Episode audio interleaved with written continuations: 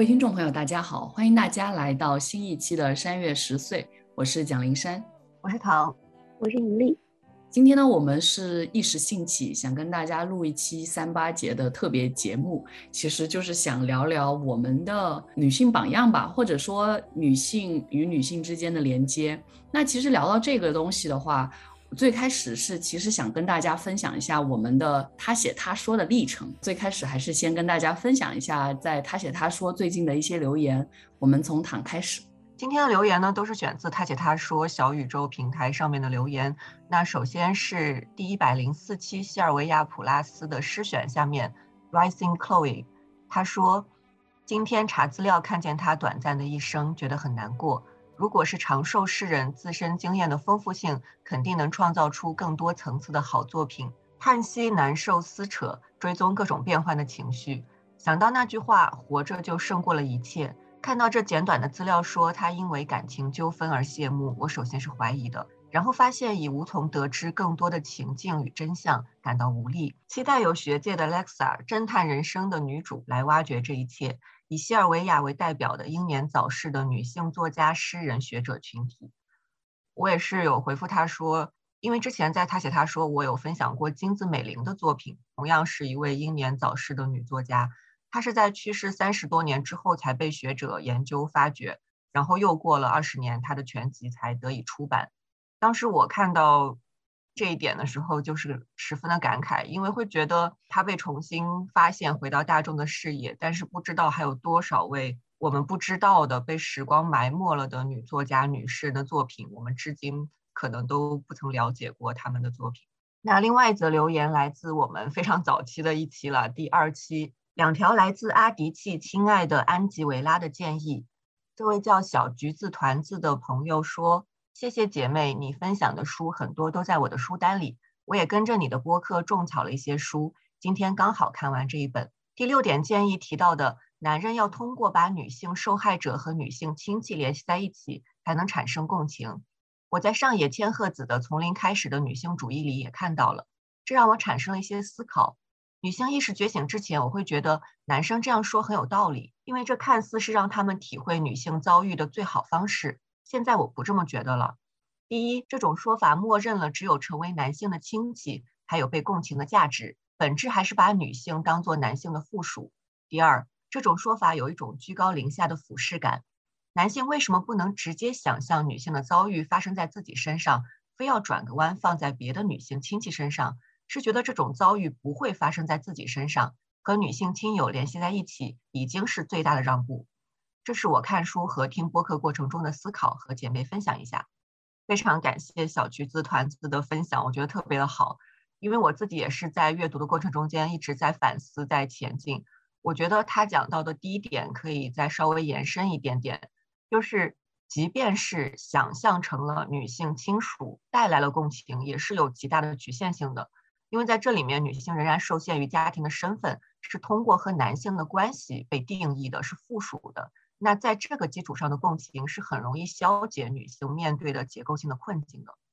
那接下来我们再来听大力跟我们的分享。接下来是我们在他写他说第九十三期何安博的欲求变革，建构一个激进的性政治这一期下面的听众留言，一位叫做跳水者的听众说：“好喜欢这一期，我接触的有限的女性主义内容都太体面了，缺乏底层边缘的声音。推荐黄莹莹老师的演讲。黄莹莹，我是黄莹莹，我今天讲的是小姐研究二十年一席。”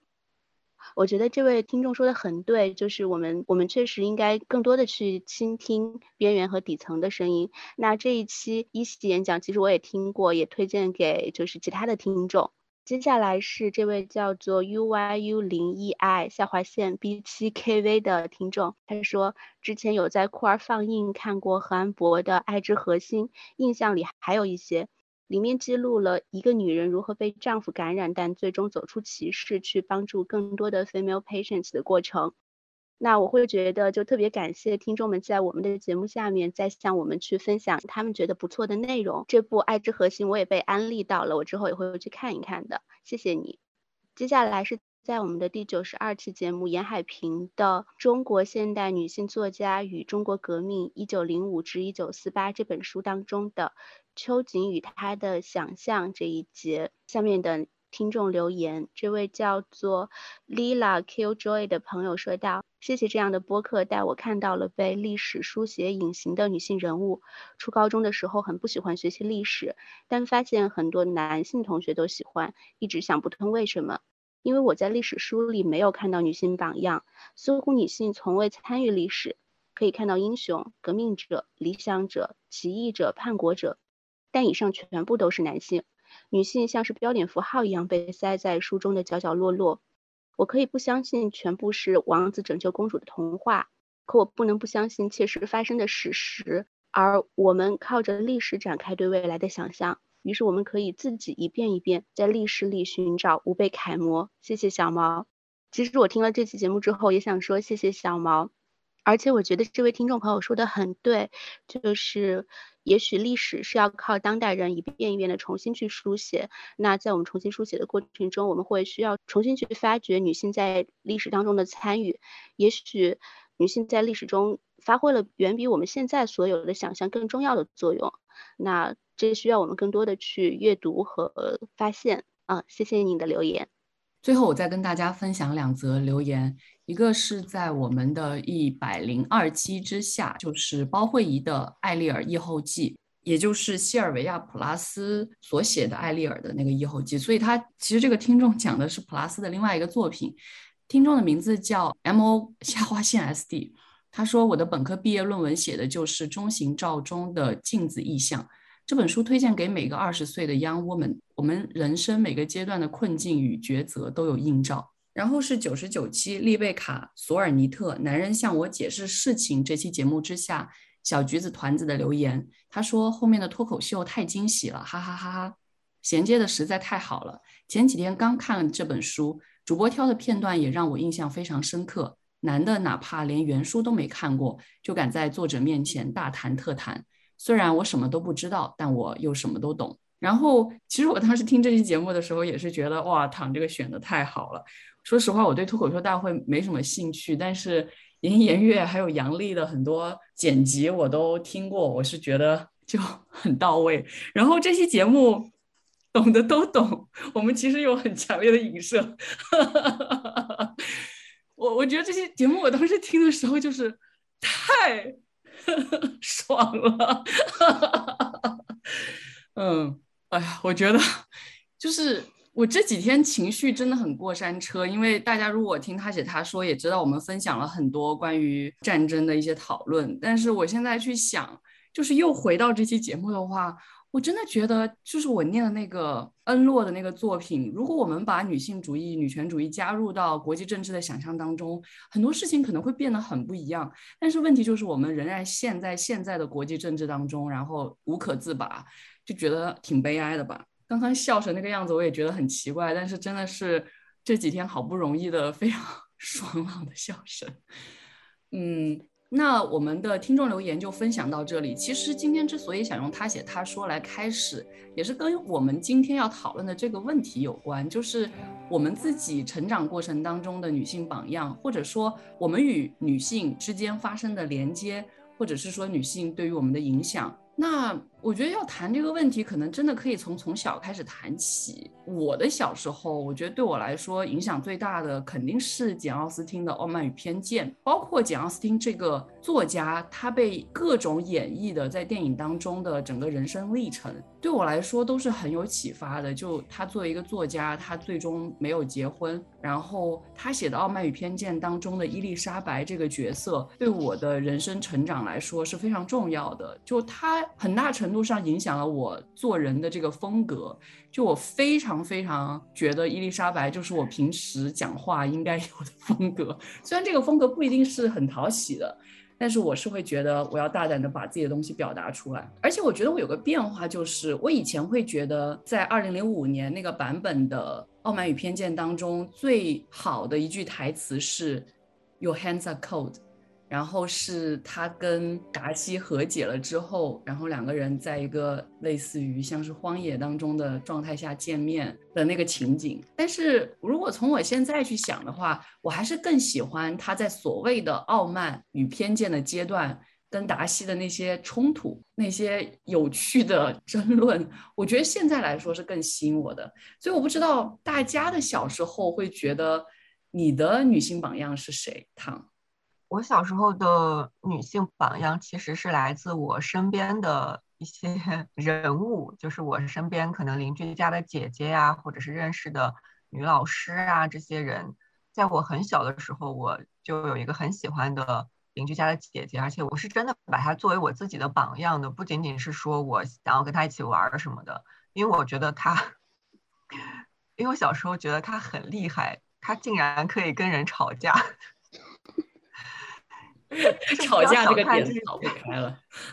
就不要小看这一点，因为我自己从小就是一个很怂、就很软弱的一个小朋友。我现在也是一个很比较怂的人，稍微好一点点，但还是很怂。我就觉得那个姐姐她可以大声的跟别人据理力争，是让我觉得哇，好厉害！她好有主见，好有想法，好勇敢。就是是我觉得我做不到的，当时，然后我就特别羡慕他，我就觉得他很棒，我想要成为像他一样勇敢的人，而且同时他不会把我当做小朋友来看。其实我跟他年龄差的还蛮多的，一般这种时候就可能是对小孩可能比较敷衍，尤其那种可能青春期的那种姐姐，但是他就会很认真的跟我讲话，很认真的跟我说一些事情。包括分享他自己生活中的事情，他不会以那种敷衍我的、骗我的、逗我的那种方式来说，是真的把我当做一个人，真的当做一个人在对话的。我现在觉得，虽然说起来大家会觉得很荒唐、很好笑，但是实际上在现实生活中，这并不是一件很容易的事情，尤其是在对待一个小孩的时候。所以当时我就是觉得，嗯，我就是想要成为这样的姐姐。她就她应该是我人生中间第一位女性榜样，我觉得。大力呢？刚刚那个躺说的时候，我也想到，就是我小时候是做，我觉得不一定叫做榜样吧，但是确实对我产生不一样的影响。因为就是小时候我就是那种学习很好，看起来很内向、很文静的小孩儿，然后可能。各方面都受规矩的影响比较多吧，就觉得人就应该遵守规矩，然后不应该去想别的事情。然后初中的时候，我有一个非常非常好的朋友，是一个学习特别差，然后特别有自主性，自己想干什么就能去干什么的这样一个小女孩。然后我觉得我当时跟她在一起玩的时候，我会觉得我对她是有那种崇拜的感觉的。所以刚刚躺说的时候，我就翻了一下我小时候写的关于她的。QQ 空间日记，哇哦，哇塞，独家独家，大家赶紧听好了。是，我想问，是用火星文写的吗？因为之前大家也有分享过自己的火星文作品。初中的时候有火星文作品，然后高中的时候就没有 再用了。这个是一个正经的文章，然后我跟大家读两段，我觉得其实还蛮说明当时我对他的感觉的。他叫三三。然后我写到，三三就住在我家对面，天天一起上学放学，然后我们都有迟到的瘾，常常是发现迟到了，急着冲出街口拦出租的时候，发现对面的一个姑娘也在冲手招车，三三打开车门对我喊一句：“快上来！”很英气的样子。遇到政教主任在校门口查寝的时候，就让出租车师傅继续往前开，跟三三摸到校门口的斜对面，慢慢吃一碗拉面，又辣又烫口。混在下了早自习出来买早点的学生里进校门，然后我和三三就冲对方很鸡贼的笑。那时候我很喜欢《哈利波特》里邓布利多描述斯莱特林的选拔标准，说有某种对规则的藐视，这似乎概括了三三身上的不羁的气质。然后我觉得现在其实他也在深圳那边工作，然后常常听他讲工作的时候，都会觉得他是一个很有自我意识、自主性，然后很有开拓能力的人，然后对自己的生活也有很强的把握。这一直也是我觉得我在可能在上学的阶段，一直在一个轨道内部的规训之下，然后成长起来的人身上很缺少的东西。我觉得他很自由，然后很勇敢，这是我从他身上学到最多的东西。我听你读你写的对他印象，我已经觉得有点喜欢他了，是吧？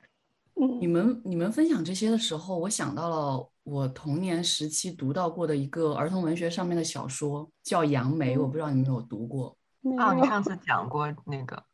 对，哎，为什么哪一期节目讲了这个事情我忘了？没有，你 私下聊天的时候是吗？对，因为它是我在真的是儿童的时代读到的一篇小说，里面讲的是一个就是一个女生，然后长得也不太好，然后又自闭又自卑的这样的一个女孩子，她的妈妈待她非常糟。后来我们读小说才知道，原因是因为。她妈妈并不是她的亲生母亲，而她自己是一个超生的人，所以就被捡过来。等于他妈妈捡他的原因是要挽回跟男人之间的感情，但是也没有达到这个目的。然后他在学校里面遇到了一个他自以为对他非常好的老师，然后那个老师当时给了他《简爱》这本书，然后就非常鼓励他，对他非常的有一种激励的感觉。但后来他才知道，这个老师其实是因为。觉得他精神有问题，然后觉得可能这个人喜欢自己，然后才去接触这个女孩，所以他等于整个人生到后来其实只有一个，我忘记那个人具体的性别了，但是后来是一个朋友。多多少少让他把所有的他童年的这些创伤全部讲了出来。我其实当年读那个小说的时候，我只记得他跟父母还有跟这个老师之间那些互动了，我是觉得挺窒息的。然后刚刚大家都提到了，就是这种不守规矩，或者是去质疑这些规矩，甚至是就各种吵架这些事情，我就会觉得，我真的会觉得我的人生挺幸运的，就是有一种小时候好像这些事情都没有经历，虽然读过这样的小说，然后可能隐隐约约知道，其实人生当中，或者说女生的这个。成长过程当中会遇到各种各样的这些问题，但是很幸运的是自己的人生当中没遇到。而且刚刚躺提到他是一个比较怂的人，我就想，我其实小时候我不知道我是受了伊丽莎白的影响，还是受了我家里人的影响。我是一个特别冲的人，这要看你是在几岁读的伊丽莎白了。可能小学吧，就是七八岁。那应该是受你家的影响，应该是。就我真的是个真的很冲，我幼儿园的时候就打架，小学的时候也打架，但是我打架是特别正当的理由，就我一般都是班长，然后男孩子吵事，我就跟他打，我觉得我是一个非常正当的理由，说你不要再吵了，然后但是他不听我的，我就打他，然后就。其实有可能是他先动手 了，我们打一架。不是，应该是对方先动手的，然后你动手了，我难道不还手吗？就是我绝对不会动手说我就不还手，我肯定会打回去。所以，我其实是一个特别容易跟人吵架打架的人。但是后来就是性格会渐渐有所改变，会稍微没那么冲。但是其实人生活到三十几岁，还是蛮冲的。而且我越来越会意识到，这种愤怒或者说这样的一些表达，并不是全都是父母讲的你不懂做人啊、没有情商啊这样的问题，反而是有时候我们作为女性，很多东西被压抑了，愤怒没有办法去表达。我觉得已经好几次跟大家分享的就是我高中时代的那个坐班车回老家的故事，然后遇到抽烟的人这件事情，就我觉得那种压抑是整个环境。给你造成的，而且我我记得我到了初中之后，我妈妈跟我说过很多次，一个女生应该应该怎么样。其实那之前就是我小学的时候，我爸妈不会说这种话的。但是我真的是到了初中之后，我渐渐现在去回想，开始意识到，我妈会不断的跟我灌输，作为一个女生应该要学会温柔、忍让、隐忍，然后女为悦己者容。这些很糟糕的观点，我真的印象很深。是从初中开始，就是我妈开始给我灌输，就她觉得你长大了，你第一次来月经了，你要学会做一个女人了，你不是一个小孩子了。就这些观念，我觉得我妈她不会觉得这是有问题的，她会觉得这就是她成长起来女性应该有的。然后她会觉得我已经早就太过了，要收敛一点，所以她会这样去教育我。当然，我我这样去批评我妈，其实也是有问题的，因为我觉得对我来说，我妈也是我的某种人生榜样，就是她在她的工作单位很奋进，很进取，然后这一方面其实对我来说有非常积极正面的影响，然后也让我就是会就是 当年跟大家分享的一些 QQ 日志啊或者怎么样，我会不断的说要奋斗啊，我觉得很大程度上是我妈妈的影响，对，所以其实挺复杂的，这样想起来就是 那个影响的过程，对，他干嘛？想到你，想到你的 QQ 日志，大家也不用回去翻了，我觉得应该是翻不到的。哎呦，翻得到吗？我们也不说是哪一期，大家回去自己看好了。我们还是说回来，就是刚刚说的更多是小时候嘛，小学啊、幼儿园啊这种时候。但读初中之后，我自己其实又有了一番转变吧。我以前也跟大家分享过，就是我们聊那些什么青春文学的这些故事。我其实当年还是有几个对我来说非常重要的流行小说或者说网络小说的作家，而且是女性。一个就是七景年。我又忘记他的那个作品名字了，我真的很对不起他。我每次说我最喜欢谁谁谁，然后就忘记，对，就不像真的喜欢，对，显得很不真诚。开除你的粉丝。其实我也后来都不是他的粉丝了，完全不是了。但是已经被开除了。对，早就被开除了。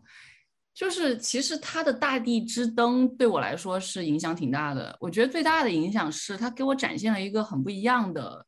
环境，就是他写了很多藏区的事情。对我来说，哇，那个情境是一个对我一个从小生长在桂林，几乎高中毕业之前都没有怎么出过桂林的人来说，特别不一样的关于这个社会的想象。所以那时候我真的很喜欢他的文笔，就很华丽。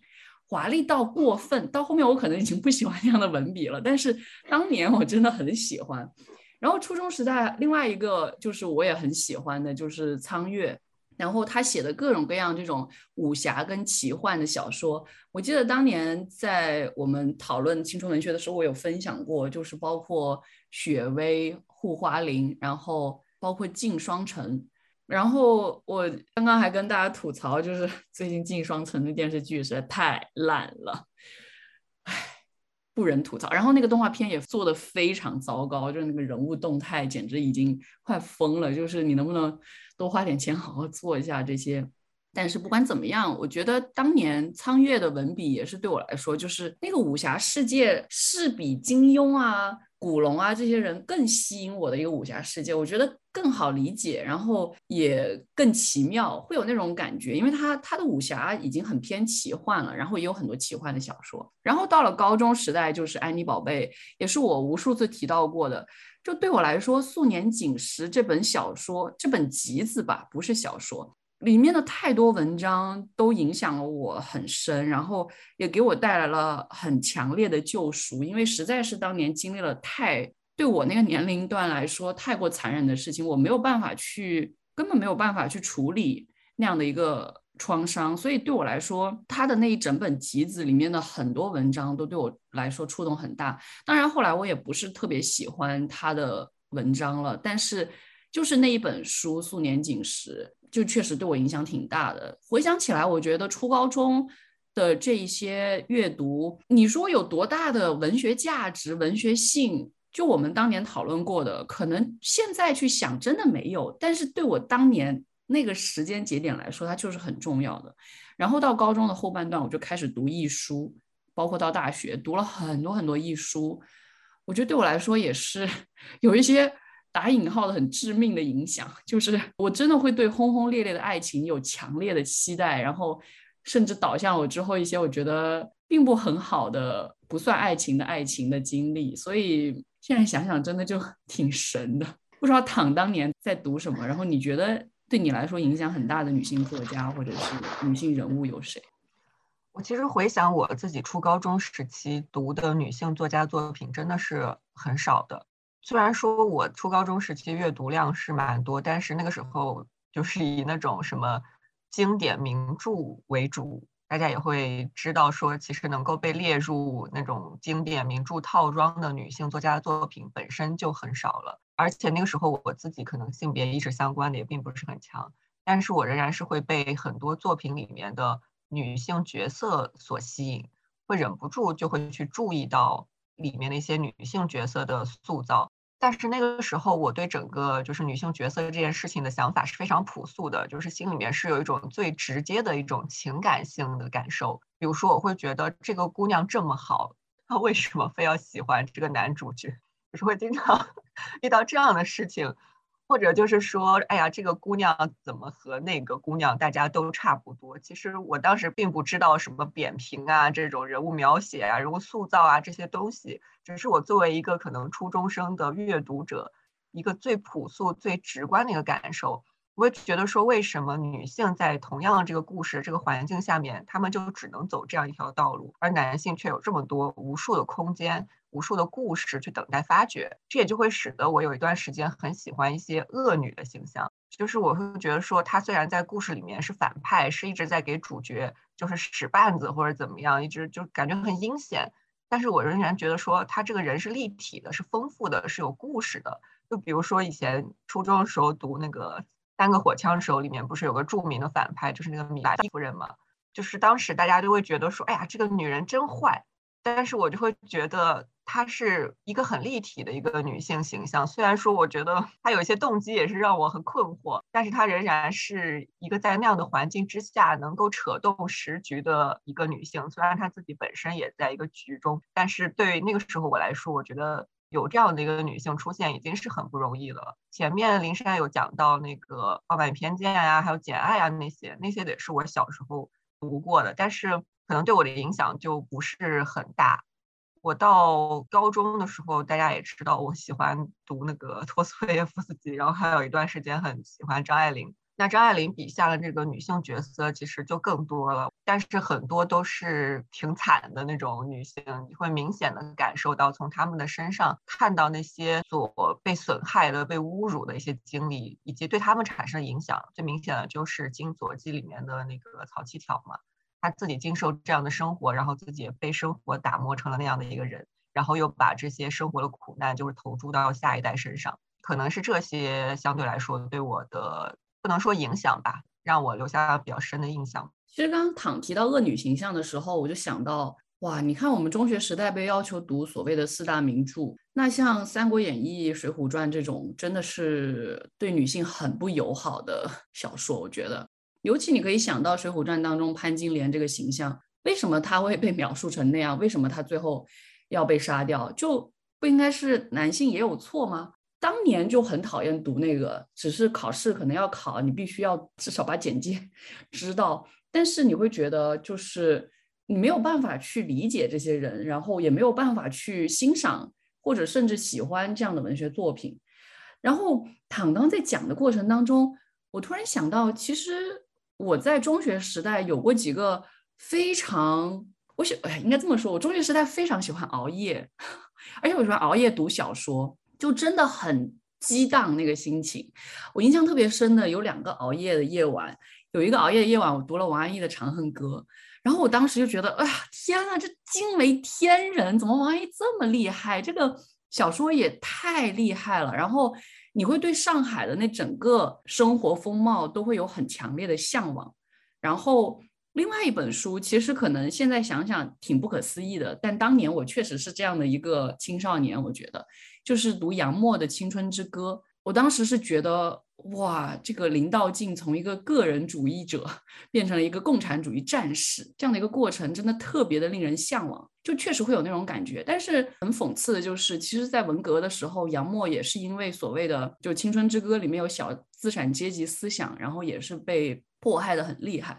所以你想想看，就是这样的一个如此革命的小说，就是一个典型的女性跟革命相结合的小说。到了文革时期，仍然会变成那样的一个下场，你就会觉得挺唏嘘的吧？但是我确实是在中学时代读这个小说，会觉得蛮激扬的，然后会蛮被那样的一个生活的轨迹所吸引的。但当然，我现在已经改变非常非常多了。但是确实会想到这样的两个时刻，对，也是相对来说就是所谓的。不是那么流行的小说，然后是相对来说比较严肃的小说里面会比较吸引我的。我在想，可能因为我高中的时候读的是理科，所以对我自己影响比较大的，好像是一些女科学家的形象。我会想到我小时候有一个偶像是居里夫人，然后。说出来好像是在写小学作文哦，但是我现在还能记得，就是我小时候看那个语文课外的读物，然后他说居里夫人小时候很爱钻研，然后就是在一群小孩子里面，他就自己在钻研自己手上的东西，然后他旁边有一个捣蛋的堂兄，就在他旁边把椅子搭得很高很高，然后椅子又掉下来，然后发出了很大的声音，然后在这个嘈杂的环境里，他仍然可以维持他就是很钻研的那个专心致志的那个。精神，我觉得那个场景其实在我小时候就心里见过很多次。就比如说我在写作业很闹的时候，或者是就过年要到亲戚家去写作业的时候，然后心里就在想说，嗯，居里夫人可以，我也可以。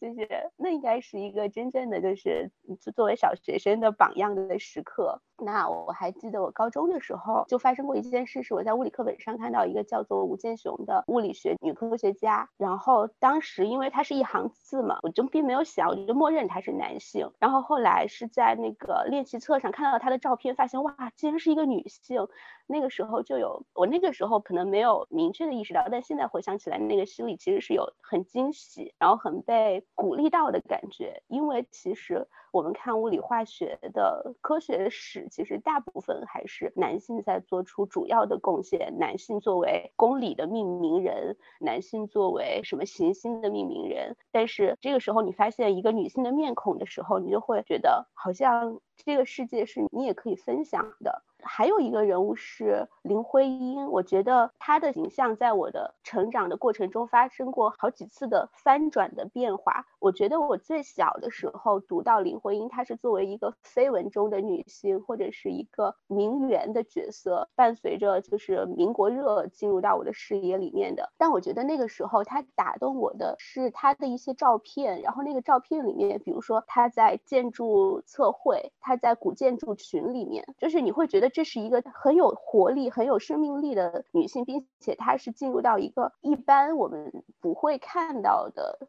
女性所在的这样一个场域，而且就是。当我们看到他的一些成就的时候，我会觉得他很厉害。然后后来又有一波反转的这个舆论，然后就是说，我不知道大家有没有关注到，就会觉得他，比如说他的成就都是和梁思成分享的，其实他并没有做出什么成就，或者说他是一个所谓的名媛太太、太太的客厅这样的角色。然后再后来是我在一个朋友的影响下，真正的去读了他的一些东西，就比如说他的建筑的比较科普性。的建筑的文章，或者是在朋友的推荐下读了他的诗，读了他的小说。这个时候，我突然意识到说，哦，我知道这个名人这么久了，我竟然是第一次读到他写的东西，然后第一次知道他有这样子的才华。然后之前我都是在人们的绯闻中、人们的议论中、人们的二次想象中去构建他，然后我也从来没有想过去真正的去了解他。我甚至还觉得说，这个名人我是很了解的。然后我觉得这个。形象的变化其实也是很有意思的，甚至我会想到有一段时间，我我我在舆论当中会对他有一些恶感，会觉得林徽因是不值得大家所推崇的，因为她是在民国时代的一个名媛，她的阶级身份是一个精英的阶级身份，她和我们大众是那么的不同，然后别人去喜欢她，其实是把她作为榜样，其实是没有可效仿度的。但是后来我是在女性身份的这一重意义上，重新找到了和这个人物的连接点，是因为我读到一些。他抗战过程中的。文章，然后是讲说，在抗战的过程中，这个生活多么的艰苦。他和梁思成同样作为受建筑学培训的归国的留学的知识分子，梁思成可以去继续他的建筑学研究，而林徽因需要留在家里去操持家务，去把钱的事情弄好，去把婆婆照顾好，去把孩子照顾好。然后他自己有很多自己想要做的事情却不能做。石景谦为一本他的传记写的序里面也提到说，中国的这个二十世纪遭遇了巨大的浪费。费，浪费了他们的时间，浪费了他们的人才。这个时候我才意识到，说可能她在阶级身份上是与我们是如此的不同，但是作为女性，她即使是一个精英女性，她仍然还是面对着女性同样的困境。我觉得就是会有这样一个就是反转的过程。那其实刚刚山山提到就是安妮宝贝，我也想和大家分享我和同学后来讨论安妮宝贝，然后我们发现我们对于安妮宝贝的记忆点是如此的不同。然后我其实有点像山，我记得那个莲花里面，就我们俩都读了莲花这本书，然后大概过了十年，我们再去聊这本书的时候，我说我记得的是他如何一个人非常。坚强的去到西藏，然后我记得那个非常有趣的细节是，他说他在墨脱徒步的时候，水蛭吸到他的腿上要一拍，然后这个水蛭就会从腿上脱落。我觉得那是一个很惊险，但是又很刺激人又很吸引人的那种旅行的场景。我的一个女同学就说，她当时对于这些的理解就是，女性的高冷都是服务于她的恋爱关系，就是她的这一切都是为了去更好的吸引男性，或者更好的在关系中拥有一个更好的形象。所以我觉得，其实我们再去回头去看我们高中的时候受到的那些书的影响，还是很有必要的。其实你刚刚谈林徽因的时候，我就有点相似的感受吧。就是最开始接触到她的时候，挺多都是八卦的，然后后来才渐渐的开始读她的传记，然后读她写的文章，然后包括她写的就是建筑相关的讨论，你才会知道这个女性的丰富。他对我高三的，就是因为我高考失利了之后。我就开始读他的传记，我是觉得很受鼓舞。我记得我当时在人人网上面还有写类似于读后感的东西，就是觉得被他鼓舞到，然后要继续奋斗这样子，就是会挺强烈的当时那种感受。然后我觉得安妮宝贝真的是，我当时后来听了很多关于安妮宝贝的这种播客，然后大家对安妮宝贝真的是那个很多年之后自己对于安妮宝贝的感受的变化，其实都挺复杂的。但不管怎么样，我觉得他还是陪伴了我们那一代人的成长，在这个意义上，我还是非常的感恩。就刚才大力讲到吴建雄的时候，我就想到，就是我本科时候我们系的那个楼叫熊之行楼，就是熊之行他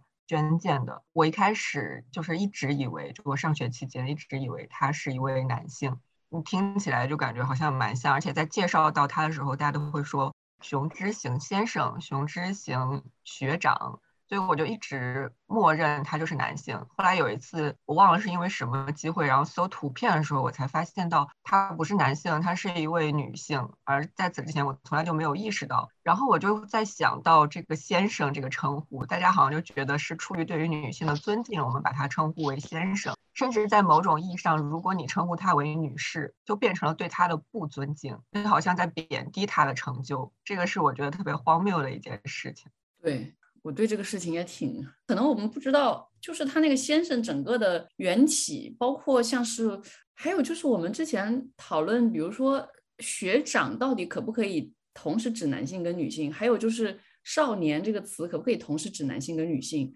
我其实挺混沌的。我刚刚查了一下，其实先生这个词最开始就是指。先生师也，《礼记》里面写的是先生师也，然后孟子是讲学士年长者，呃，故谓之先生，所以他最开始确实是指老师的意思。那当然，在古代大部分的这种，现在现在先生也是同时有老师以及男士的意思。对，所以我觉得他是想指这种为了表示一个尊重，然后去指代相对来说年长，然后有学识这样的一个人。但是问题就在于，先生在二十世纪引进了先生、女士，就是 Mr. and Miss 这个讲法之后，他又带了这个性别的差异，我觉得跟这个也有关。然后再包括，就是我刚刚说的，古代你很难想象一个女性可以当大的老师。一想到大家都想到孔子、孟子这些特别典型的男性，所以我觉得是两者同时作用之后，有了这样的一个我自己也觉得会有点不舒服的状态。但是确实，它又代表那个尊敬的意思。而且你要去深究的话，它确实在古代可能是不带性别指向的，但是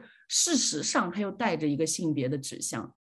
而在剧里面词源是一方面，而是现实中间的对它运用又是另外一方面。如果你说它是一种尊重的话，那我们就是所有人都承认说它是一种尊敬，那我们都称先生好了。但是很明显，它是有区分的，它是把这个词、这个称呼作为一种嘉奖，作为一种附加的一个东西，而不是说我们是用了这个词源。我觉得这里是有一个很狡猾的地方。对对，所以我就说，好像你觉得这个东西没有性别指向，但是现实状况就是它有，然后它还附加了这些东西。我觉得确实是一个值得我们思考的问题。其实躺刚刚说的时候，我又想到说，其实像比如说熊之行或者吴建雄这样的名字。我我感觉哦，就是也许是就是他们那一代的父母在对他们寄予厚望的时候，所有的一种设想，比如说希望这个女儿也可以有所建树的时候，他只能用一个男性的模板来给他去想象。就是如果我要区别于，我希望这个女儿能够有和这个古老中国的其他的女性不一样的命运，我希望她能走出家庭的时候，我能够给她什么样的想象和期许？可能在当时也只能是。我要让他像一个儿子，但是其实我觉得这些女科学家，她们所做出的伟大的成就，并不是她们像一个男科学家。因为我今天会想到吴健雄，是因为前两天有一个中文的科学媒体叫赛先生，他出了一篇吴健雄的孙女写的纪念的文章，叫做《我的奶奶吴健雄博士》。然后里面也写到了很多那个吴建雄在美国的家庭生活，因为毕竟是孙女嘛，然后会写到说吴建雄在美国的时候带孙女去看中国的大熊猫在美国展览，这样子很亲密的家庭生活的时刻。然后你会意识到说，其实女科学家就是女科学家，她不是因为像男性所以她才伟大，而是她开拓了一个我觉得是更好，或者是在大家写女性科学家的时候呈现了一个更有人性的。的角色能不能这么说？反正我是看到这一切的时候，我会觉得非常的欣喜。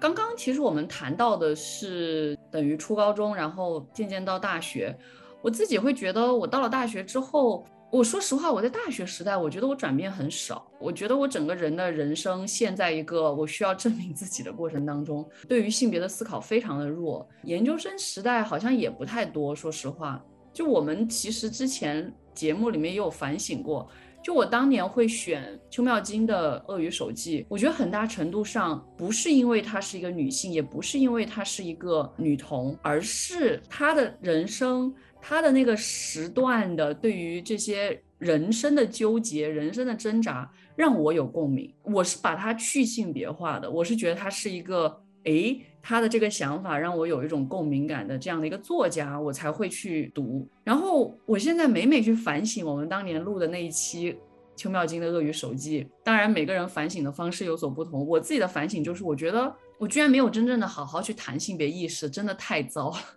是这样的一种感受，所以对于我来说，我觉得真正让我走到现在这一步，发生剧烈转变的，一定是。博士时期上的各种各样的课，然后接触到的各种各样的人，我也在节目里面聊过很多了。我觉得，而且那个转变是一点一点发生的，就是可能博一博二的时候还在恨嫁，然后渐渐读的书更多了，然后学的东西更多了，就包括遇到不同的人，然后受到更多的人的影响。我觉得真的是那个变化之大，确实是蛮奇妙的。我觉得，如果说在这个过程中谁对我的影响特别大，我觉得可能我每次回答都会不一样。这个东西应该是不断在转变的，但是我现在去想，可能有两个人，一个是我自己的一个老师，叫 Sabine Fuchsduk，他是我博士时代遇到的一个老师，我应该以前也分享过。我觉得我在上他的课的过程当中，对我一个最大的转变就是，我以前以为不能聊的一些东西，实际上是可聊的，而且很值得聊，尤其是关于性的这一些东西，然后对我来说是一个巨大的解放。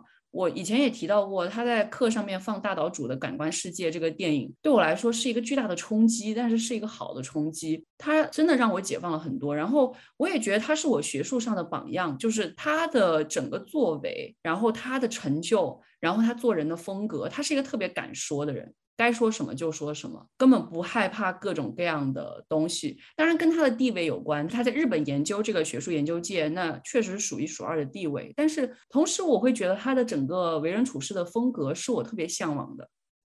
然后另外一个人，我觉得是唐，就我觉得，我突然，我是可以这样并列的吗？是不是有点不太合适？因为我最开始就是我们会大力，好像那个鼓掌机器人。因为我最开始就是看到豆瓣上面的这个话题，因为三八节了嘛，然后说女性榜样。我其实第一反应就想，哎呀，我表个白好了，准备艾特一下唐，然后表个白，然后发现，哎，那个话题回答还要加入那个小组，太麻烦了，我就没有回答。但是我当时确实第一反应想到的是唐，因为我觉得从一三年吧。一路走来，可能真正友情开始，我觉得应该是一四年。就一三年的时候，刚进广播台，不是非常熟，说实话，还挺客套的。大家如果去听我们当年录的萧红的时候，我实在觉得这是什么？这是什么奇怪的感觉？干嘛那么客套，那么客气，连吐槽都没有？哇，两个人就是有一种 假正经。但是说回来，萧红对我影响也很大。就可能研究生时代对我来说，萧红。还有许鞍华的黄金时代，应该是对我影响非常非常大的女性作家跟女性导演。但是就是我真的跟唐熟悉，就应该是一四年之后。然后我会觉得，就跟唐这么多年的相处过程当中，我觉得我被唐影响挺多的。然后也觉得是一个特别特别好的影响。然后当着人面表白，有一点害羞。那我把摄像头关了，要不？没有没有没有。我其实，在节目里面表白过很多次。我当年最开始的印象，应该就是，哇，唐对《红楼梦》的研究怎么这么深，觉得很惭愧。然后后来就是觉得很多潜移默化，因为我很喜欢唐的性格，就是因为我是一个，就我刚开始分享，我是一个很冲、很外放的性格。我如果遇到一个非常类似的人，反而可能会有很多冲突，比如 我跟东东，但是。躺，因为他是一个比较内敛的性格，就我觉得他会容忍我很多，就是小脾气或者是很幼稚的地方。然后有时候我甚至会觉得有一点点像老师的感觉，但是这样形容很奇怪，也不是，就是很好的朋友。然后。哎呀，我就觉得 这个表白太艰难了。突然间觉得应该写一个巨长的稿子，然后把它念出来。就我觉得有些话，很多东西只可意会不可言传。但是我是会觉得，就是从可能一三一四年到现在二零二二年，对我来说，我觉得最珍贵、最珍惜的一段友情，应该一定是跟唐之间的。你可以写出来，然后把它读出来，然后把它放到三月十四号做白色情人节特辑。我们我爱你节目，我太功利了。别人在表白，我在想着节目。感觉我现在像一个证婚人，就是，就是感觉你要宣布一些事情。对，我还以为你会说，感觉像第三者在这里好像不太合适。我们一定需要，我们这这种过程肯定是需要见证的。对。就是，就是你愿意吗？我愿意，不管是什么，我都愿意。好，不管这个表白的终点是什么，，I do。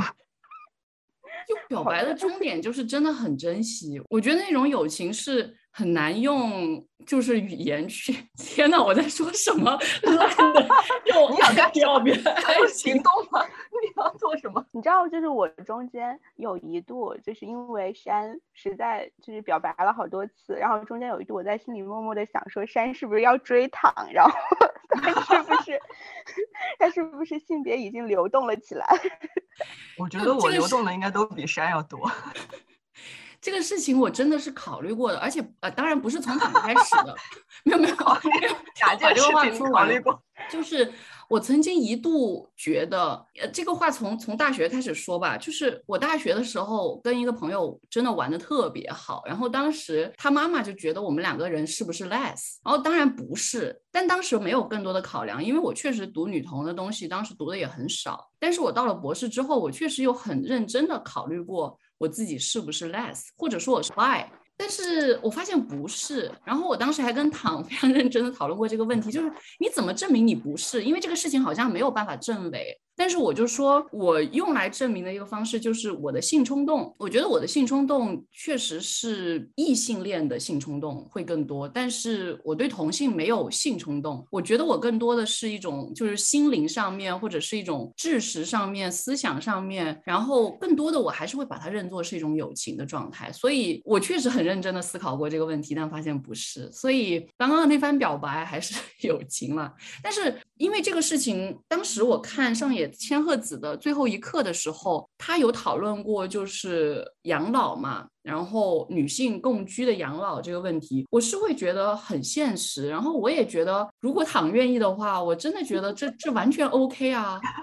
，Why not？对不对？就是假如 躺到那个时候，真的也没有那个你知道伴侣，然后对啊，我觉得，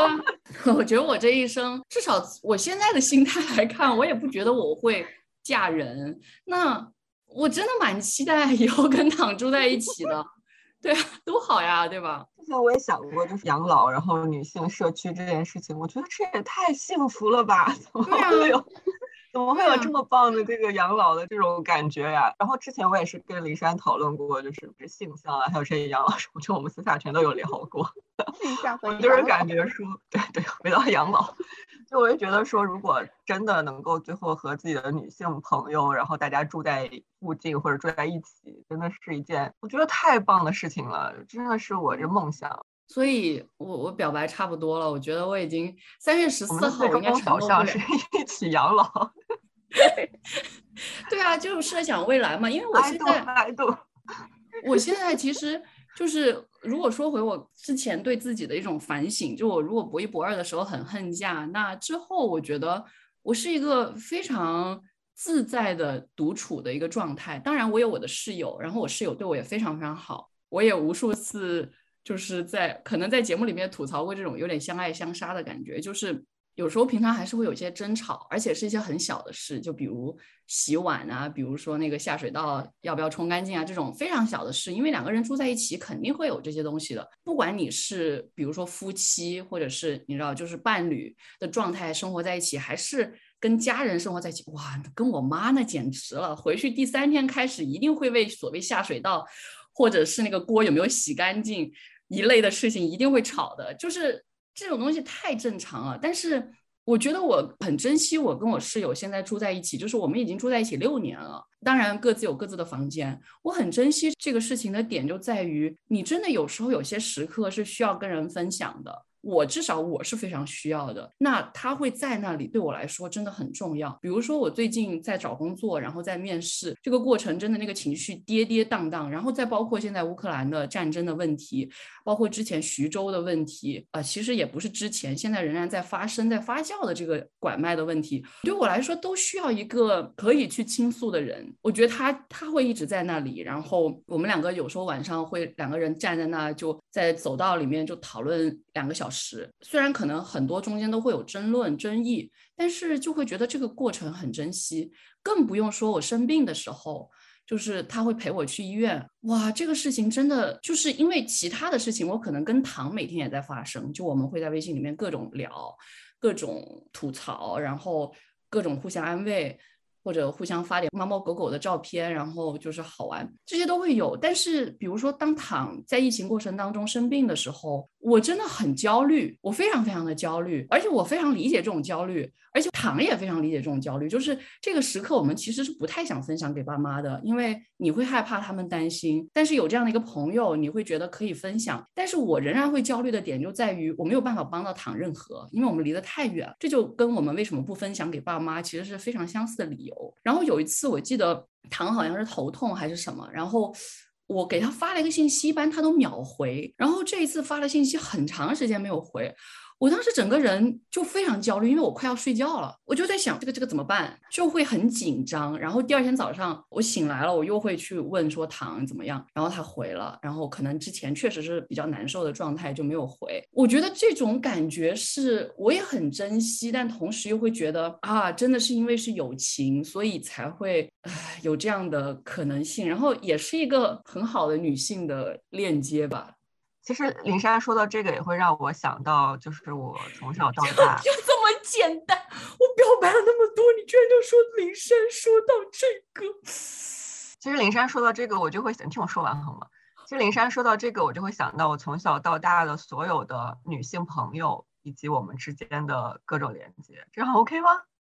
对啊，我就是在说，就是往这个方向引啊，你干嘛？没有啊，没有了，没有了。怀疑我，我的友情在你心目中，我就是这样的人吗？就很怕是自己的单恋啊，你知道，就是那种 破裂了，恋爱过程中破裂了，特别这么多年还需要这样的确认吗？刚才之所以中间又聊到什么性向或者拿一个友情、爱情之类的来，我觉得其实不是在开玩笑，因为在很多时候。我和女性朋友之间建立的这种亲密的对话，或者我们分享我们的生命体验，是我感觉在我的生命中间我所获得的非常好的东西，非常好的体验。我有的时候会因为这些分享，因为我们这种之间的共鸣和共情，我们之前一起走过的一些道路。包括我们之间就是很多很多次的这种互相的这种表白，我觉得这是在女性之间的友情里面让我感觉特别美好的部分。我真是觉得说，如果你说它是爱情或者什么，我觉得是可以接受的。就是因为之前我们也讨论过，就是类似的一些话题，以后也可能会继续讨论到。这个是让我觉得我我的很多女性朋友在可能在某一些阶段吧，都会带给我非常非常深的一些影响。前面讲到，我小时候觉得那个姐姐很厉害，她会吵架，很能表达自己的想法。其实林珊就是这样一个人，因为刚才林珊讲到我们互补嘛，就是我是一个可能需要别人推动的一个人，我是一个没有什么动力的 人，我是一个需要外界作为动因的一个人，而林珊就是我外界的动因，就是他会就是在各方面在推动我前进的这样一个角色，而且他整个人就是就真的是互补的那样一个状态。因为前面也讲到，我是一个很怂的人，所以很多时候真的需要林珊来推我一把，或者他不推我一把，他只是站在我旁边，我都会觉得会更有力量，就会更前进一点点。那其实大力也是这样。就是我们就是都是认识很早的一些朋友，然后之前大力的时候会给我写那种小纸条，我就感觉我就特别的动容，就是你会觉得说，就是他可能只是一句话，但是你会觉得你我们之间这种联系其实是加深了的，通过一些普通的连接，但是在这个精神上面会有更多的一些共通点，包括我们其实很多时候可能不需要太讲到自己生活到底经历了哪些事情，只需要讲到自己在情绪上面或者一些。状态上面的改变，然后我们的朋友就会知道说怎么回事。我完了，我我流泪了，怎么办？流泪吧，另外流泪没有声音，你要是 出声了流泪也可以。就我会觉得哇，这个女生之间这种连接太好了吧，太让我感动了。然后我们讲到这个女性榜样的一些问题，我就想到我生命中间出现各种各样的女性角色。刚才林珊讲到她妈妈很奋斗，我想到说我妈妈，我之前也在节目里面讲到，我很佩服我妈妈，她同样是就是我就做到很多我我不行的一些事情，就比如说她是特别积极，特别乐观，然后特别。他就特别喜欢、特别勇敢去尝试很多新的一些东西，特别喜欢去学一些新东西，特别喜欢到处走一走、看一看。而我就是一个 消极的死宅，我会觉得说，看到我妈妈，我就会觉得，哎呀，不行，我不能这样，就是我要再积极一些，再张开双手一些，再看向这个世界更多一些。还有，我又想到我之前在大学就本科辩论队的时候，有一个我们教练姐姐。我当时就很佩服他的那种表达能力，他的那种思维。那那段时间我很痴迷，就是温柔而坚定 这几个字。我不知道大家有没有被这个标签洗脑过？就是那段时间我很痴迷这个事情。我觉得哇，这是一种怎么样的一个境界呀？我就觉得那个教练姐姐就是一个温柔而坚定的人。现在我没有在 care 温柔这件事情，但是我觉得坚定还是很不错。我当时就觉得说，我希望能够成为他那样。讲话就是那种，就是娓娓道来，然后又每一句话都敲在点子上的这样一个角色，我觉得真的是太棒了。那到后来我学了社会学之后，我的生命中间不可避免的出现了很多女性社会学家，都是让我觉得带给我很大震撼的。比如说有一些直接接触的，像是那个 C.K. 李老师，大家可能不太了解，就是李进军老师，我真的非常喜欢他，而且跟他因为有些私人的接触，我就听他讲他自己是怎么走上这个社会学的道路，然后读他写的东西，看他的不仅仅是他的写作，不仅仅是他在某一本书中的一些洞见，让我很佩服他，而是他在不断的尝试展开新的一些课题。因为其实很多时候，我就不具体 说是谁，就很多时候一些老师，你会觉得说，嗯。这么多年了，还是在搞那一套东西，在那个理论那一个话题，嗯，就是这样。但是 C.K. 李老师他是不断在拓展自己的边界。那另外一位就是我没有见过面的，就是也社会学家，就是叫泽利泽，我觉得他也是。超棒的一位，就是会带给我榜样这种力量的女性社会学家。她写的那个亲密关系的购买，然后道德与市场那些作品，都是让我觉得她这个人是一个就是思想很活跃、很丰富的一个人。那除此之外，我又想到一件比较羞耻的事情，就是我在写硕士论文的时候，当时读一本。读一个老师的书，那个老师在加拿大，嗯，在多伦多大学。然后当时我觉得他的那本书带给我，就是给我很大启发，但是也就过了。后来我读了博士，然后有一次我去德国开会，就经常碰到那个老师，然后我就跟他说：“哎，老师，我当时读你那本书，然后就是给我很大启发。”然后我莫名其妙哭了出来，我觉得好羞耻，就我太激动了，当时我觉得好羞耻。然后那个老师就很感动，他就安慰我很多，然后就跟我聊了很多很多东西，然后就让我更感动了。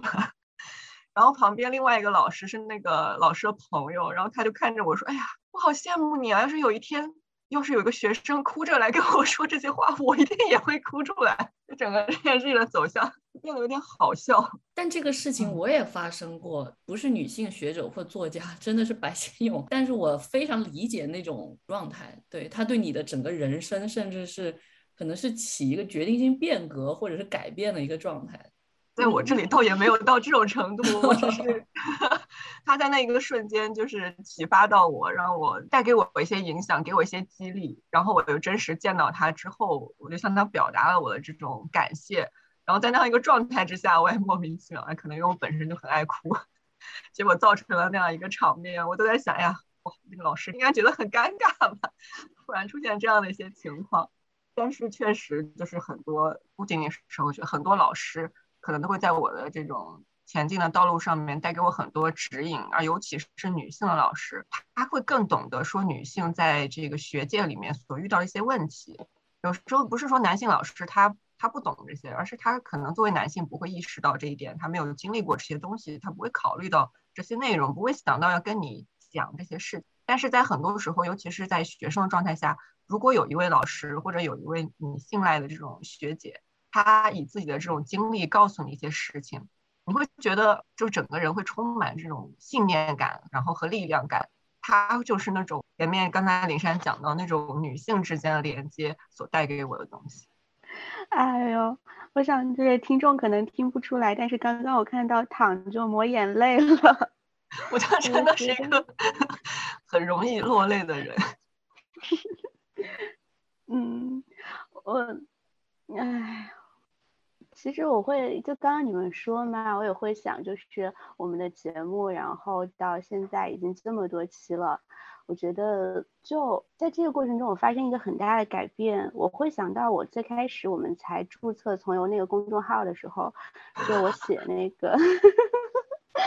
我写那个第一个推送嘛，然后我当时确实是有一个真正的困惑，就是我会觉得说这个世界上就是书那么多，书评那么多，然后我们几个人出于自己的兴趣来做这件事情，他能做到多好呢？他会不会很幼稚呢？他会不会让别人觉得不值得听呢？然后有很多不确信的东西，而且那时候我就心里会还是蛮会去想说排序这个东西，会想说如果有专业的人来写了书评影评的话，那普通读者的书评影评可能就是不值得听、不值得看的了，因为我们没有那些专业的词汇，我们没有那些专业的视角。其实我觉得我们做了这么多期之后，我会觉得我的想法渐渐的改变了。我觉得可能就确实是我们自己的经验同样的重要，我们自己所发生的那些连接和书也好，和人也好发生的那些连接同样的重要。我现在回去听哎呦，你们刚刚就是，我觉得你们在吐槽我们以前的节目的时候，所有的吐槽都应该逼掉，不然的话，听众都会 有可能去听，然后就确实有时候会脸红，但是也会觉得那个时候的自己和年轻的老伙计们，老伙计们年轻的时候都非常非常的可爱。这句话明明应该放到八十岁的时候再说，但我完全的理解。我觉得我不会去把那些节目给删掉或者怎么样。很重要的点就在于，就是我们在讨论青春文学的时候不断强调的点，它在那样的一个时间点，那就是你的想法，或者是那些人曾经给过你一些激励。我觉得人总在不断变化当中的嘛，所以我不会觉得是很羞耻的事。当然会觉得，哎，是会有时候可能是会觉得，哎呀，怎么那时候 那时候会那样想。但是我觉得是我们走过来的一个历程，还是蛮重要的。其实刚刚躺说的时候，我也会想到另一件事，就是以前小时候就家长老会跟你说说，你看看谁身上有什么好品质，你要向他学习，你也要成为他那样的人。但是好像我们长到现在，我们也不再寄望于自己去成为另一个人了，也不再去认为我们应该去成为另一个人了。我觉得可能更重要的是我们在。比如说我很怂，但是我有一个 很拼的、很冲的朋友，我觉得有这样的友谊很好。然后我不再寄望于我一个人拥有种种优秀的品质，以至于我可以一个人把一件事做得很好，而是说我们可以有一个这样子的团体，有各样的参差不齐的人，然后大家可以一起去做这件事情，然后各自发挥各自的能力和特长。其实听众也也可以听得出来，就是我会觉得，就是我会去想说，山月他走到今天，山的特质和躺的特质都在其中发挥了非常重要的作用。他们就是在那个互相就是这样纠结着，有搀扶着，然后作为一个 你你现在在做什么？以什么身份在讲这话？证婚人吗？证婚人。我刚刚你们在聊的时候，在写证婚词。就是 这一对 soul mate，无论当你们老了，你们的碗洗的干不干净，下水道通的顺不顺畅，睡觉打不打呼噜，吵不吵架，吵架吵的输还是赢，你们都仍然愿意一起养老吗？如果真的打呼的话，我觉得就分分开分房间睡就好。哎，其他的是无所谓了。因为到老了，我可能也学不会吵架，好难。其实我觉得刚刚大力说的这个，又让我们去反省我们的三月十岁了。我一路以来都在反省。我其实觉得非常鼓励的一个时刻，就是之前念的一个听众留言，明月奴奴说她因为受我们的影响，成为了一个女权主义者。哇！我当时觉得我整个人都想跳起来，就是真的很开心。因为其实说实话，我觉得近两三年来，当我自己的可能说某种程度上面来说，真的是一种政治立场，就是关于女权主义、关于种族，甚至是关于阶级的一些讨论更加鲜明了之后，我是会在。一些平台上面遇到一些很不友好的言论，这种东西其实在以前是比较少的。可能以前最多就是说啊，你普通话不标准，或者是批评你声音很粗或者很娘这种话。我觉得对我来说真的都还好。但是现在是真的会遇到对我来说更加重要的一些议题上面很糟糕的言论。我有时候其实蛮难释怀的。虽然我一直觉得我不用去在意。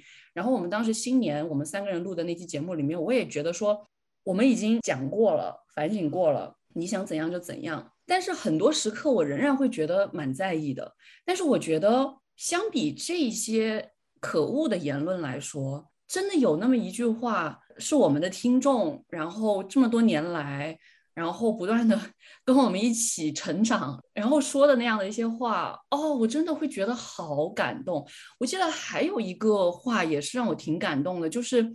应该是酷儿的那期节目里面有一个听众说，用鲁迅的那个“有一份热，发一份光”一类的话，然后觉得我们现在所做的每一点都是去拾起，真的是有十岁的感觉，然后去传达给大家。他很珍惜我们这样的努力。我觉得这些听众这些留言，真的对我来说是一个巨大的鼓励。他虽然我们一直说我们这个节目就是自娱自乐，然后大家一起玩。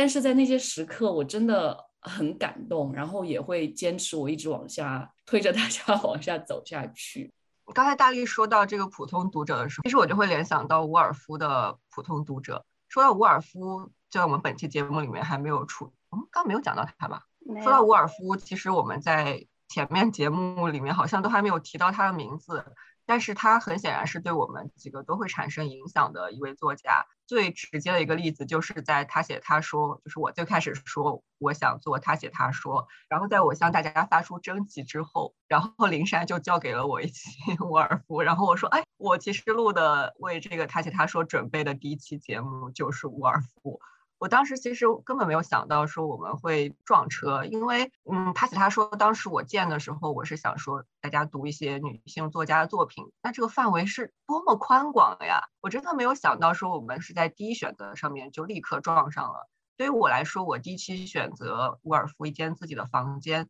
也是因为他写他说本身是想读女作家的写作，这是最开始的一些想法呀。当然，现在我们已经不局限于这些内容了。然后呢，说到女性写作，其实我脑海中间第一反应就是伍尔夫。这当时没有想到，就是林珊跟我有共，就是这有这种共通的一个想法。可能这也是我们自己一些经历或者。对，是默契，就两个字就可以 概括了，就是一个默契。我觉得当时我自己比较犹豫，就是要不要读一间自己的房间，因为确实就是刚刚躺说的，在这样的一个框架下去做这个播客，这是最好的选择，几乎我觉得。但是我当时看了很多关于慰安妇的学术讨论，然后里面有一个非常重要的讨论，就是所谓民族主义或者国家主义与女权主义、女性主义之间的张力。然后当时刚好也发生了一些事情，就是关于肖美丽的事情，所以我当时其实很纠结这个事，我就想到了沃夫的《三枚旧金币》里面非常鲜明的这个发言，所以我才会选说，那我来读这一篇。所以就真的蛮默契的这件事情本身。其实从沃尔夫开始，我们这个节目刚开始躺是设定一周三更，然后后来变成一周两更，其实是一个挺大的工作量。我刚开始觉得这个事情挺好的，然后也挺想支持的，但是后来就觉得懒了懒了，然后就也也就没有就更新了那期之后，其实很长时间我也没弄，除非躺说啊我这周真的很忙，然后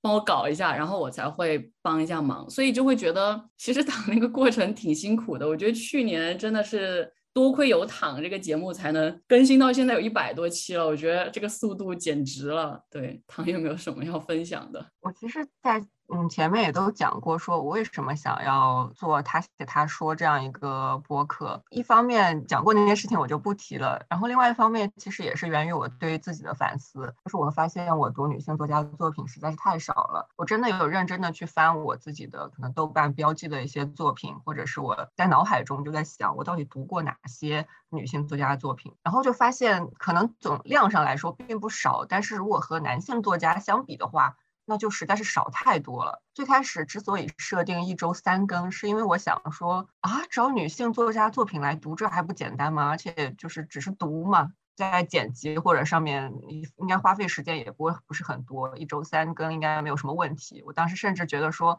我就在每周的周末一一下子录三期，然后把下一周的都给发出去这样子。但是我很快发现，其实，在挑选文本上面是一个很费心费力的一个过程。因为做这样一个播客之后，我又希望能够呈现更多的一些面相，然后包括呈现更多关于女权主义、女性主义相关的东西。然后另外考虑到我们的传播媒介，又又需要考虑到我选的这个文本适不适合读。因为很多时候一些可能非常好的长篇的作品，你实在是很难用短短的可能十几分钟、二十分钟的时间把它。读出来中间一段，你可能会没有办法抓住它的内核。只读一段，大家这种人物关系之类的，大家会不懂这是到底在干什么。这个其实，在很大程度上面就限制了我的一些选择，甚至包括一些我自己很喜欢的一些女性作家，都是放到很后面才在他写他说里面录的。比如说，我在第四十七期和四十八期接连录了勒古恩和。尤瑟纳尔，他们两位都是我很喜欢的作家，但是一开始在选书的时候，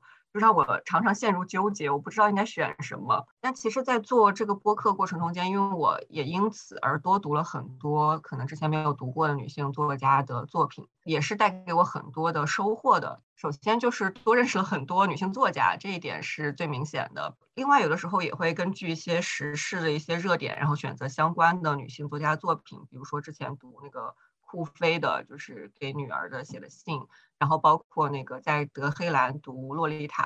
是那个那位老师，然后在德黑兰组织大家一起去读一些反叛的一些文字，都是带给我很振奋的一些感觉的。另外，像是我们前面读听众留言，大家也会分享说读了这些作品中间所获得的一些收获。我觉得整体来说，前做了一百多期，是带给我很多激励的。它同时也是让我在不断收获思考的。对在这里再打一个广告，希望可以有更多的声音可以来加入，大家可以一起来读书。这样，其实刚刚躺分享的过程当中，我也是觉得，就是选书这个事情真的蛮难的。我刚开始的时候，我很坚定的要读都是女权主义的作品，但是。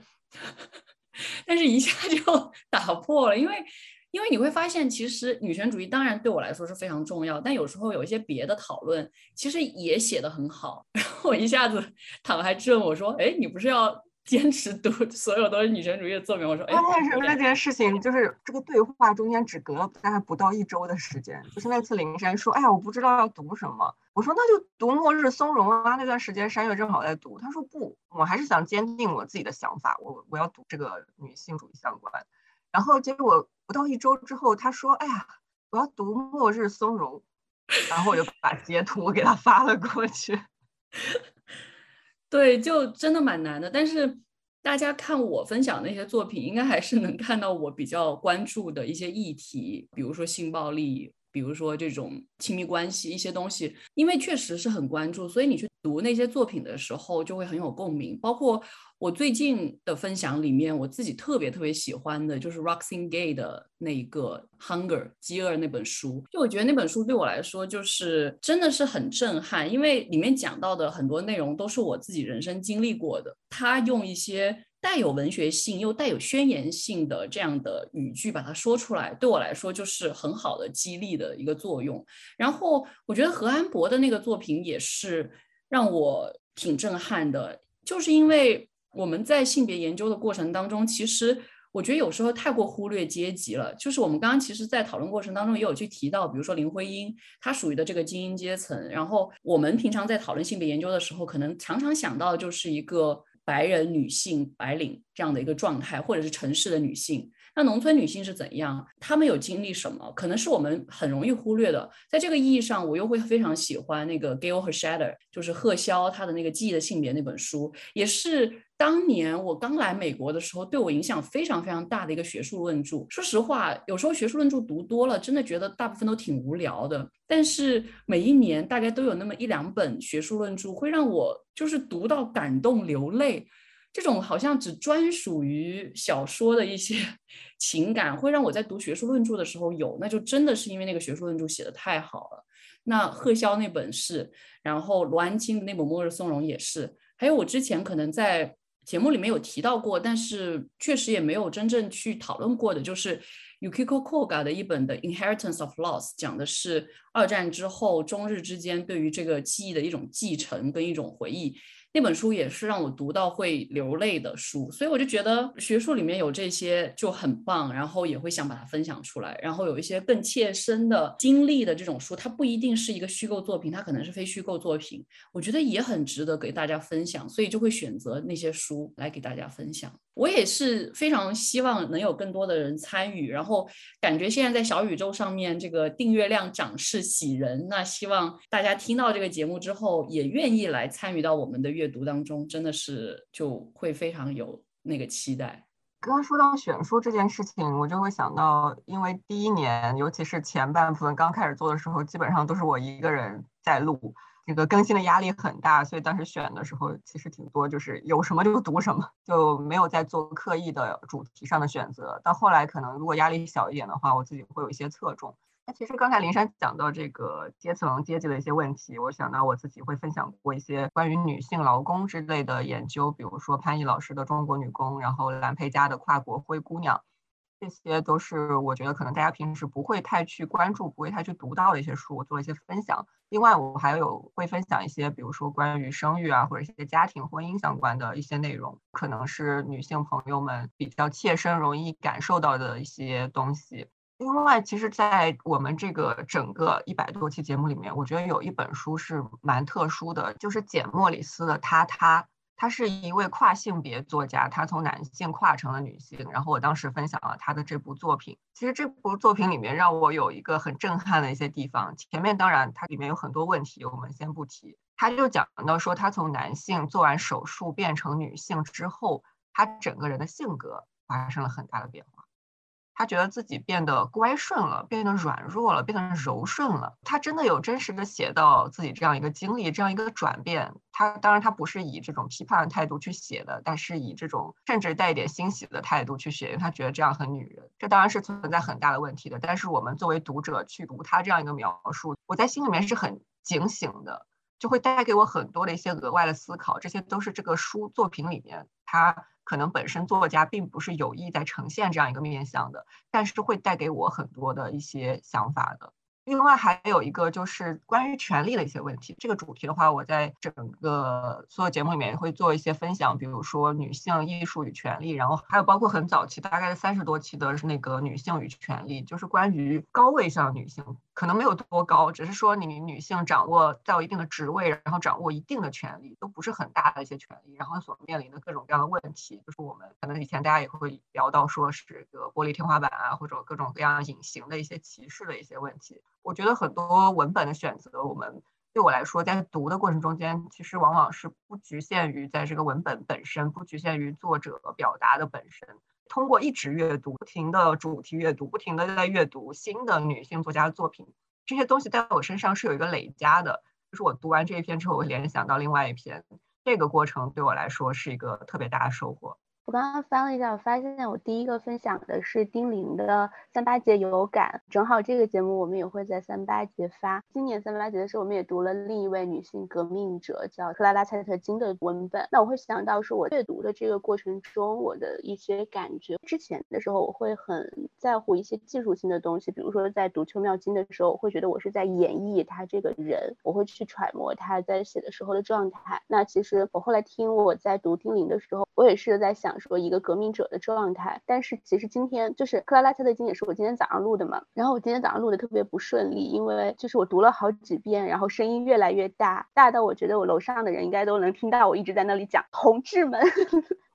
然后就特别累，而且就费嗓子，但是我又觉得特别不对，就是我觉得我掉入到了一个对于女性革命者的刻板印象当中，然后我就点开了我们的那个群里灵山已经录好的那一期，然后听到了一个非常温柔的女声。然后我才觉得，哦，为什么我要那么去想象一个女性的革命者，就是狂热的宣讲，她一定要是一个非常慷慨激昂的状态吗？然后她一定要是一个，就是因为她在讲的也是和丁玲差不多的内容，是说我们的女性的运动在我们的这个同志的阵营里，甚至不受到我们同伴的男性的重视。她一定要是做一个女性的弱小的受害者的歇斯底里的状态吗？我意识到这里面有我自己的刻板印象在，然后。呃，我把声音放轻，我把语速放慢，然后我试着去进入他的那个语境里。我觉得我会更多的感觉到一种很任性的东西。虽然他在一九二二年到今年也是。正好一百年了。他在一九二二年的演讲里说：“我们的革命就要胜利，我们的美好的未来就要到来，我们要把民众准备好。”但是，一百年之后，我们发现我们的革命没有胜利，我们的革命还在进行。我们的民众也许没有准备好，甚至还没有一九二二年准备的那么好。但是，我会觉得会继承到一些。首先是一个情绪的传递，另外是一个可能是一个长期的革命的过程，或者是一个长期的改变的过程。如果我们不用“革命”这个词的话，所以我会觉得就是在他他说在听到，就像刚刚我们说到秋瑾、严海平老师的那本书的时候，我会还有王正老师的书的时候，他们重新去梳理我们的自己的中国的近代的女性的革命经验的时候，我会觉得特别重要。包括还有我们分享的戴锦华老师，他去发掘中国近代的女性写作者，而这些写作者竟然。是，竟然是我们从来没有有一些是我们从来没有知道过的。我觉得这个东西可能对我来说特别重要，而且以后我会希望能够更多的去分享。我会觉得，就是我们需要去连接上那个脉络，去知道我们在继承什么东西，然后知道我们就是我们的处境不是新的，不是一个就是就像最近徐州的事情，它不是一个说今天突然发生在这个世界上的惊奇的离奇的东西，而是一个有它的历史，有它的。源流，有他有钱人在这上面做出过努力，然后到达今天的这个位置。我觉得是这样一个历史的东西。我觉得这个是在台阶他说里面我听到的，我自己比较重视的东西。我觉得这个分享真的特别重要，就是关于怎么去读一篇文章这个事情，真的是见仁见智。我自己也纠结了一下，一个演讲需不需要用那种慷慨激昂的语气？我觉得不一定的。这个反省，我记得我当年应该也讲过。我大概大四的时候参加演讲比赛，突然意识到这么多年的演讲，我为什么要用这种特别表演型的、特别奇怪的这种激昂的状态去表现？其实不一定需要那样。当然，我觉得你后面提到这个真的是更重要，就是。我们分享这么多的作品，不同的地域、不同的历史时期，大家在不同的社会环境底下所体会到的各种各样的这些女性的经历，我觉得都是值得拿出来去进行分享，然后进行讨论，你也去可以进行反思的这样的一些东西。所以，我希望我们能够继续坚持下去，也确实希望有更多的人能够加入吧。其实聊到这，我觉得今天这个三八节过得也挺不错的了。虽然是提前录的，还没有到三八节，但是祝大家，呃，节日快乐。然后我们继续一起分享女性的作品，然后一起阅读。那今天节目就到这里了，我是蒋灵山，我是陶，我是尹丽，我们下期节目再见，拜拜。